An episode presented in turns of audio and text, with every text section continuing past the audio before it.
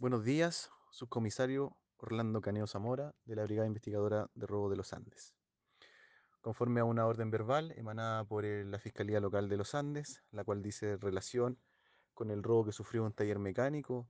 de la comuna donde desconocidos sustrajeron gran cantidad de especies evaluada en cerca de 24 millones de pesos. Los oficiales investigadores se abocaron a realizar la diligencia investigativa logrando determinar la participación de un vehículo en el hecho en materia de investigación. Es en este contexto que dicho vehículo se logra ubicar el día viernes, por lo cual se realiza un control de identidad a su chofer, logrando encontrar una especie eh, producto del delito investigado. Es así que posteriormente se tramita una entrada y registro ante el juzgado de garantía de los Andes,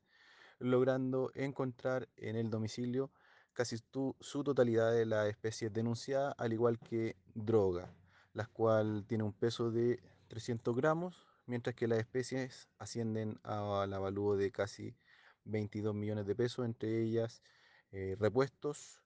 herramientas, televisores, computadores, entre otras cosas.